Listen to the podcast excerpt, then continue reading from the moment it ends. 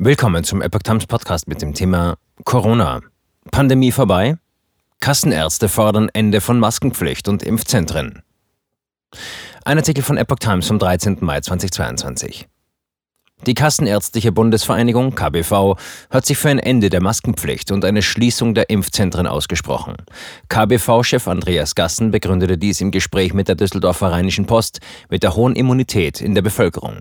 Für die meisten Bürger sei die Pandemie vorbei, sagte Gassen.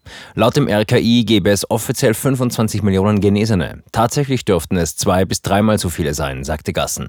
Damit haben wir eine hohe Immunität in der Bevölkerung. Bundesweit legen zudem auf den Intensivstationen nur noch 1000 Corona-Patienten, davon knapp 400 mit Beatmung. Gassen- und KBV-Vizechef Stefan Hofmeister forderte deshalb ein Ende der Maskenpflicht, die derzeit noch in Bussen, Bahnen und Flugzeugen gilt.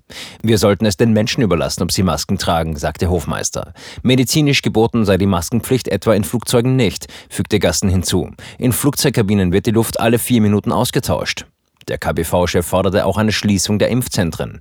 Impfzentren sind kostspielig und logistisch anspruchsvoll. Die Praxen können das Impfen aktuell ohne Probleme alleine bewältigen. Notwendig sei nur ein Konzept, um sie bei Bedarf wieder öffnen zu können.